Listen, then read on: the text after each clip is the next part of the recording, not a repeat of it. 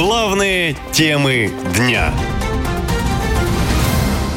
Какой командир погиб в Севастополе? Разведка Украины сообщила о девяти погибших после обстрела штаба Черноморского флота. Штаб Черноморского флота в Севастополе 22 сентября попал под ракетный удар. Пока масштаб атаки оценить сложно. Пожар в штабе продолжался до глубокой ночи. Почалось взрывы, взрывы, взрывы в центре города на Ивазовского. Что-то горит. Прямо рядом с нами промчались ракеты.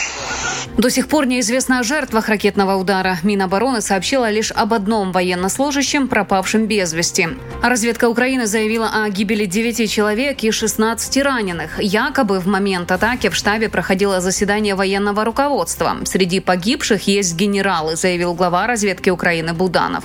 Командующий группировкой российских сил на запорожском направлении генерал-полковник Александр Романчук находится в очень тяжелом состоянии. Также без сознания находится начальник штаба генерал-лейтенант Олег Цеков. Количество пострадавших обычных военнослужащих, не являющихся работниками штаба, еще устанавливается. Это военные, несущие службу, охрана и так далее. При этом Буданов не подтвердил сообщение о гибели командующего Черноморским флотом адмирала Виктора Соколова, мол, его состояние неизвестно. Крымские медслужбы не обновляли данные о пострадавших в результате атаки по Севастополю. Но очевидцы сообщали о 25 каретах скорой помощи на месте удара. Также центр города перекрывали. В районе штаба в домах отключали электричество и газ. Сейчас э, временно перекрыли для движения. Жители также просят э, не э, посещать центр города и не покидать зданий. При обнаружении осколков подозрительных предметов к ним нельзя приближаться.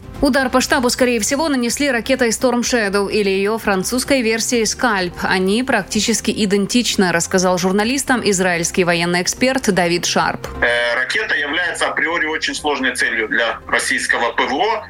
Плюс, естественно, имеет еще и значение выучка и боеготовность. А на протяжении войны мы видели, что и с этим далеко не все хорошо у российских ПВОшников, будь то на фронте, будь то в глубине страны. И, наконец, и технологии тоже имеют огромное значение. Почему ракета сложная цель?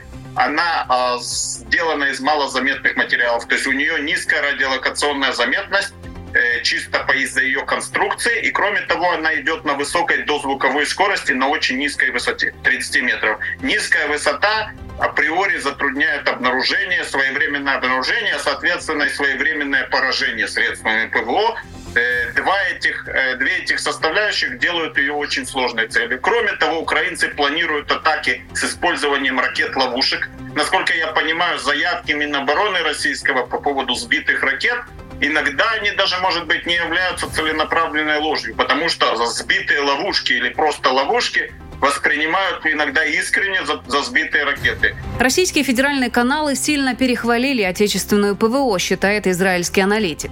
Долгие годы Россия себя позиционировала как сверхдержава э, в сфере ПВО. Э, на уровне не имеют аналогов множество комплексов разных оценивалось. Однако, опять-таки, реклама и пропаганда — это одно, реалии — это другие. И надо понимать, что снова вернусь к этому, это не вершина технологий. Большинство российских средств ПВО ну, естественно, э, видимо, и с методиками отражения воздушных угроз тоже не все хорошо. Можете себе представить, что было бы, если бы э, противостояние непосредственно со странами НАТО и участвовало не несколько ракет, было по базе Крымского, по штабу флота или по базе Черноморского флота, а, например, многие десятки или сотни и с использованием еще и других перспективных, других инновационных средств и возможностей, которые есть у США, но лучше даже не думать об этом, считают военные эксперты. Отмечу, что в Вашингтоне сообщают, что в скором времени передадут Украине свои дальнобойные ракеты. Якобы решение о поставке уже лежит на столе у Байдена.